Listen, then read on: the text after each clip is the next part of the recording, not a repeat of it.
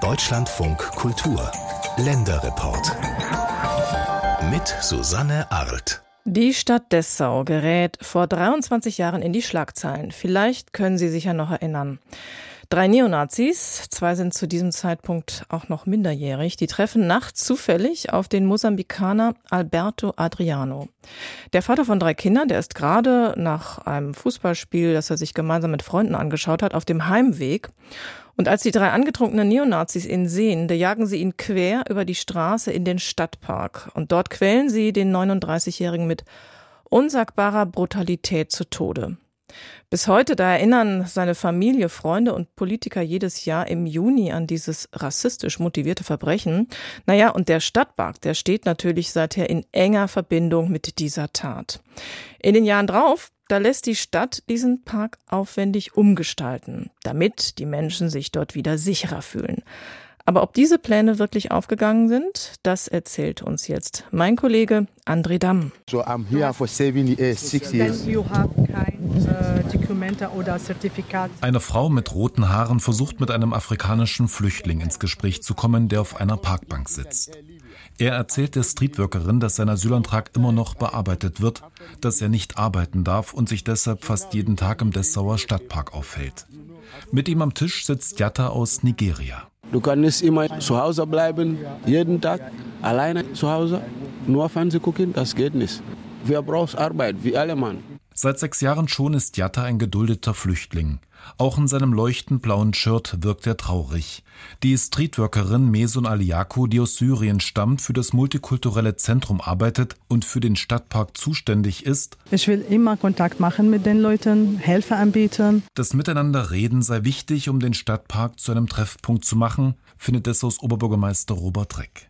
In die Umgestaltung des Areals waren zuvor 1,5 Millionen Euro investiert worden. Sportplätze wurden angelegt, Bäume verschwanden. Dafür ist das acht Hektar große Areal luftiger geworden.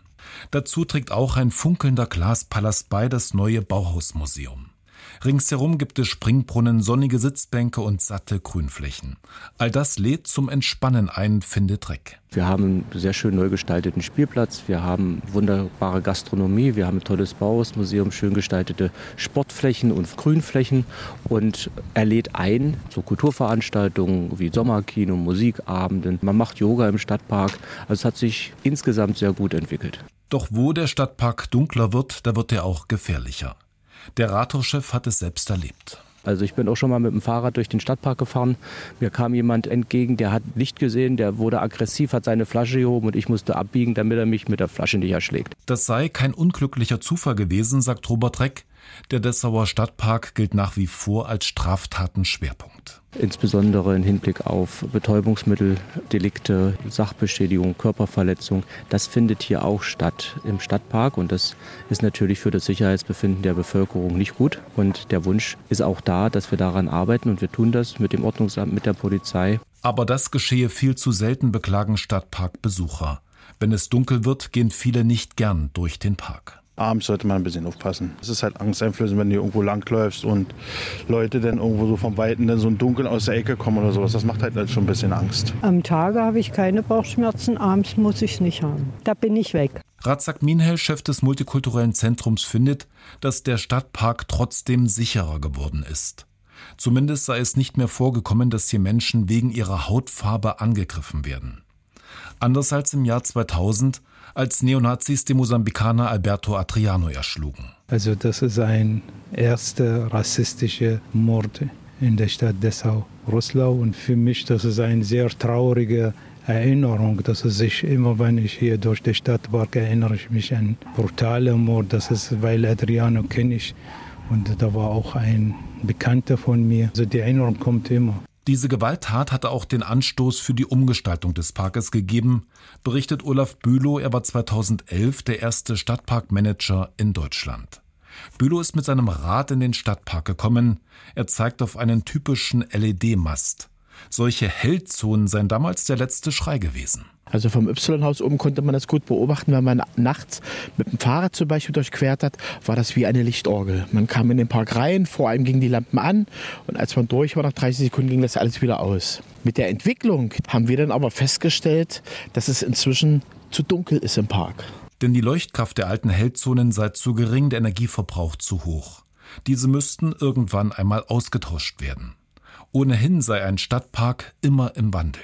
Ohne Konflikte, ohne Reibungen wird es auf einer öffentlichen Fläche in einer urbanen Stadtmitte nie funktionieren. Wir sind nicht zum Beispiel Betreiber eines privaten Einkaufszentrums, was dann festlegen kann mit seinem Sicherheitsdienst, das ist unser Bereich, das ist euer Bereich. Und das sei auch gut so, findet Bülow. Er sagt, durch die Umgestaltung sei der Dessauer Stadtpark sicherer und bürgerfreundlicher geworden. Sein Fahrrad aber lässt der Stadtparkmanager nicht aus den Augen. Der Stadtpark in Dessau ist gefühlt sicher geworden, aber ganz sicher fühlt sich dort nachts trotzdem niemand. Angsträume, das ist heute ein Thema bei uns im Deutschlandfunk Kultur. Das sind Orte, an denen man sich nicht sicher fühlt, vor allem als Frau. Das können schlecht beleuchtete Tiefgaragen sein oder düstere Stadtparks und manchmal, da kommt es ja an diesen Orten ja auch zu Straftaten. Also das heißt, die gefühlte Angst, die ist nicht immer ganz unberechtigt. Ich frage mich, wie können solche Orte umgestaltet werden? Wir hatten gerade das Beispiel in dem Dessauer Stadtpark, damit eben Menschen sich dort wieder sicherer fühlen. Darüber habe ich vor der Sendung mit Tim Lukas gesprochen. Er forscht an der Universität Wuppertal zu den Risiken und der Sicherheit im öffentlichen Raum und er war auch am Max-Planck-Institut in der Abteilung Kriminologie tätig. Ja, und von ihm wollte ich wissen, wenn ich abends durch verlassene Straßen hier in Berlin laufe, oder noch besser, wenn ich durch einen düsteren, fast menschenleeren Stadtpark laufe, dann ist mir eben oft mulmig dabei zumute. Also ist meine gefühlte Angst wirklich begründet? Ja, ich glaube, mulmig ähm, trifft es ganz gut. Also ähm, ich bin mir nicht so ganz sicher, ob wir immer in diesem Punkt über Ängste oder Angst sprechen sollten oder vielleicht eher über so eine Art Unbehagen, dass man sich nicht wohlfühlt, dass man sich mulmig fühlt. Ja? Ähm, aus der Forschung wissen wir eigentlich schon ziemlich genau, dass ähm, Angsträume, wie Sie es auch beschrieben haben, äh, nicht unbedingt Gefahrenorte sind. Also das heißt, da, wo die Menschen sich unsicher fühlen, muss ihnen nicht zwingend etwas passieren. Das äh, ist etwas, das wir ähm, aus dem Abgleich von Befragungsergebnissen mit ähm, Statistiken über die registrierte Kriminalität halt ganz gut nachvollziehen können. Auf der anderen Seite muss man sagen, muss man halt hinterfragen, was findet überhaupt Eingang in die Statistik. Und ähm, wenn Sie über das Sicherheitsgefühl oder Unsicherheitsgefühl von Frauen und Mädchen beispielsweise sprechen, dann sind es natürlich auch zum Beispiel Belästigungen im öffentlichen Raum, sogenanntes Catcalling oder Street Harassment, ähm, was halt eben auch einen Einfluss auf das Sicherheitsgefühl haben kann, aber nicht notwendigerweise in der Statistik seinen Niederschlag findet. Und ähm, insofern glaube ich, ähm, kann man schon sagen, dass es öffentliche Räume gibt, ähm, in denen Unsicherheitsgefühle oder ein Unbehagen halt entstehen kann ähm, und dass es dafür auch durchaus Gründe gibt. Was können aber denn Städte tun, damit man als Frau auch gerade dieses Unbehagen nicht mehr erleben muss? Und es gibt ja durchaus auch Orte, an denen Kriminalität stattfindet. Was bringt dann mehr? Also mehr Polizei dorthin schicken oder mehr Videokameras zu installieren? Was sind da Ihre Erfahrungen? Naja, Sie beschreiben das schon richtig. Da, also die Städte sind ja nicht allein. Die Stadtverwaltungen sind nicht die einzigen, die sich um die Erhöhung der Sicherheit im öffentlichen Raum kümmern. Eine wesentliche Rolle spielt eben auch die Polizei, die eben in vielen Städten in Kooperationen und Sicherheitspartnerschaften mit verschiedenen Ämtern, Behörden und Trägern zusammenarbeitet. Wenn wir jetzt aber nur auf die Stadt und die Kommunen schauen, dann sind ja zumeist sehr unterschiedliche Ämter und Behörden eingebunden. Also das Ordnungsamt spielt eine Rolle, da gibt es kommunale Ordnungsdienste, die sich um die Ahnung von Ordnungswidrigkeiten kümmern. Die städtischen Entsorgungsbetriebe sind für die Sauberkeit im öffentlichen Raum zuständig. Im Stadtplanungsamt werden bei Bauvorhaben idealerweise kriminalpräventive Aspekte bereits mitgedacht. Das Grünflächenamt kümmert sich um die ähm, Pflanzung von hochstämmigen Bäumen beispielsweise oder den Rückschnitt von Gebüschen und Sträuchern. Ähm, und es geht da ähm, um die Einsehbarkeit im öffentlichen Raum, um die Erhöhung der sozialen Kontrolle das Amt für Verkehrsmanagement beispielsweise ist für die Beleuchtung von Wegen und Plätzen zuständig. Und letztlich zielen alle diese Maßnahmen, die städtebaulich ähm, dort unternommen werden, halt eben darauf, dass die Begehung von Straftaten erschwert wird und das Sicherheitsgefühl der Menschen ähm, gesteigert wird. Und ich glaube, der, der kritische Punkt ist eben die Erhöhung der sozialen Kontrolle im öffentlichen Raum. Jetzt haben Sie uns viele Beispiele gegeben, was man machen kann als Stadt. Wir haben aber in der Reportage zuvor gehört, ähm, wo wir uns im Dessauer Park aufgehalten haben, dass es dort auch immer noch Menschen gibt, die sich vor allem abends dort eher unwohl fühlen, also wenn es dunkel wird. Ähm, mhm. Sie selber haben mir erzählt, Sie kennen dieses Projekt in Dessau-Rosslau. Aber warum ist das nicht ganz aufgegangen, was da geplant wurde? Warum fühlt man sich immer noch unwohl und hat sogar auch manchmal Angst?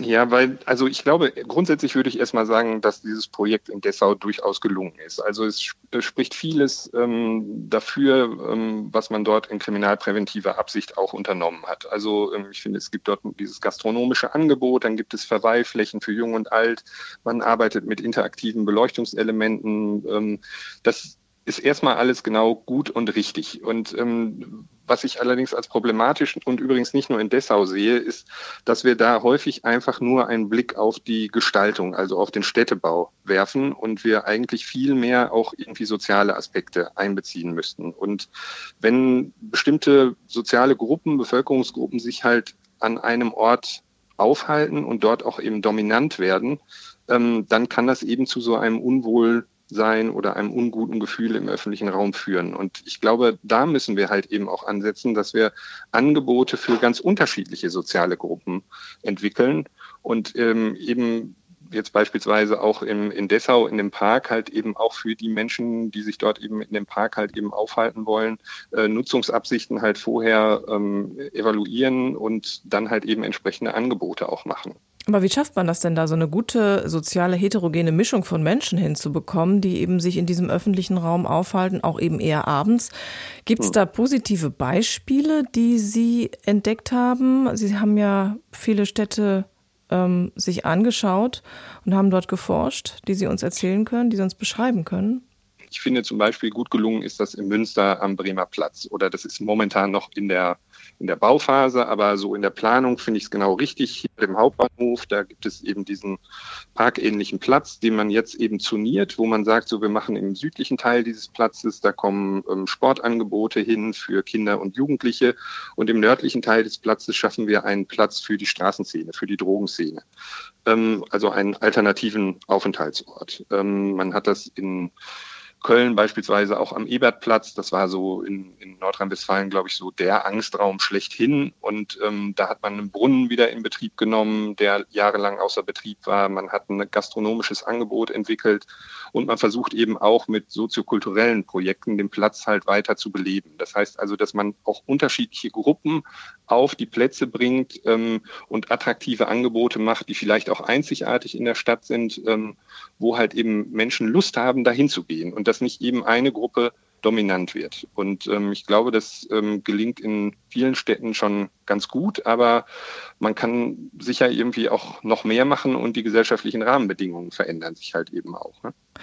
Jetzt haben Sie das gerade ganz gut beschrieben, aber da habe ich so das Gefühl, auf dem Platz, also in der einen Ecke ist dann eher der Bereich für die Drogenkonsumenten und in der anderen Ecke ist eher der Bereich für die Kinder. Das heißt, da fließt ja auch nichts zusammen, sondern in die eine Ecke des Parks würde ich mich dann oder in die eine Ecke des Platzes würde ich mich dann lieber eher nicht hinbewegen. Aber das ist ja auch ganz sinnvoll, oder? Also ich weiß nicht, ob es gut wäre, wenn die Drogenszene mit den Kindern zusammenfließt. Das ist richtig, aber was ich damit meine, ist, dass man offenbar es nicht schafft, das im positiven Sinne so zu vermischen, dass sich niemand mehr in irgendeiner Form von irgendeiner Gruppe bedroht fühlt es geht ja auch gar nicht darum, dass es sich vermischt irgendwie, sondern ich glaube, es ist ähm, schon wichtig, dass jeder seinen Platz findet. Und ähm, es geht nicht darum, dass es irgendwie ein, ein Miteinander gibt. Ich glaube, das wäre ein wirklich sehr hehres Ziel, ähm, das wirklich sehr schwierig wäre zu erreichen, sondern dass es so eine Art friedliches Nebeneinander gibt, dass jeder eben seinen Platz finden kann. Ähm, und ähm, damit halt eben Konflikte dann auch entschärft werden. Ich glaube, darauf ähm, müssen die Städte halt eben größeren Wert legen. Okay. Und gibt es Maßnahmen, wo Sie sagen, das ist echt ein No-Go, das bringt gar nichts, liebe Städte, lasst die Finger davon weg? Also ich glaube, Einzelmaßnahmen sind immer irgendwie schwierig. Ich glaube, man muss alles so in ein Gesamtkonzept halt irgendwie einbringen. Ja? Und, ähm, und wichtig ist eben auch, dass ähm, dass häufig in den Städten gesagt wird, wir setzen jetzt ein Projekt um und dafür sind halt eben auch Gelder vorhanden.